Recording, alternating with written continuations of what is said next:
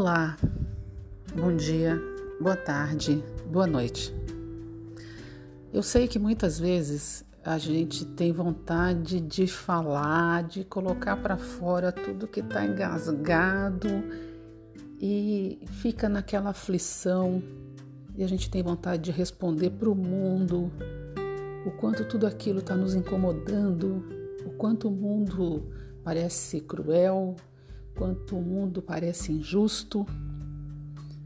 Mas nesse momento eu quero te convidar para respirar fundo.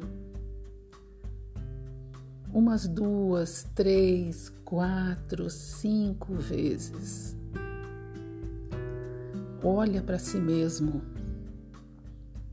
E apesar de tudo, de todas as situações difíceis e desafiadoras, acredite que existe um ser maior que te criou, que te colocou neste momento na Terra e que muitas vezes as escolhas que nós fazemos é que nos levam aos desafios que nós encontramos, porque na maioria das vezes nós escolhemos um caminho longe de Deus um caminho longe dos valores elevados, das virtudes e de princípios morais elevados, e não podemos reclamar daquilo que estamos colhendo, porque escolhemos plantar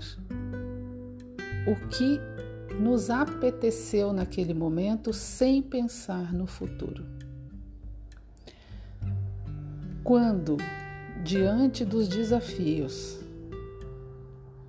você imaginar que é impossível passar, que é impossível suportar, dobre os seus joelhos e peça a Deus. Reconheça a sua fragilidade, reconheça a sua escolha mal feita e rogue a Deus que lhe dê oportunidade de recomeçar. Deus, em sua infinita misericórdia, sempre nos dá uma segunda chance. Entretanto, seremos obrigados a retirar toda a erva daninha que nós mesmos plantamos. Então, coragem. Quero te lembrar de uma passagem de Paulo de Tarso quando perseguia os cristãos.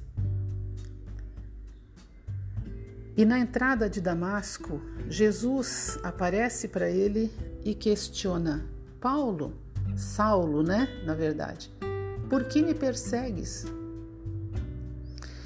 E profundamente abalado emocionalmente pela presença majestosa de Jesus, aquele homem que cometeu tantos erros, olha para o Cristo e pergunta: Senhor, o que queres que eu faça? Ele não se justificou, ele não pediu desculpas, ele simplesmente quis saber qual era a ação que ele deveria ter para se redimir de tudo que tinha, de todos os erros cometidos. Então vamos lembrar dessa passagem de Paulo. E não importa o que fizemos até agora. Paulo passou o resto da vida dele se redimindo de tudo que ele fez e, ao mesmo tempo, construindo o seu próprio reino de paz junto a Jesus.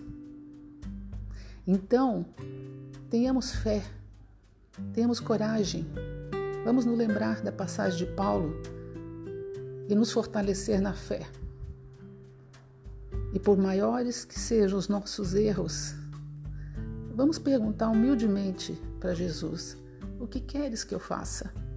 E passemos a nossa vida resgatando a nossa dignidade, o nosso amor, construindo um futuro de luz para o verdadeiro reino dos céus.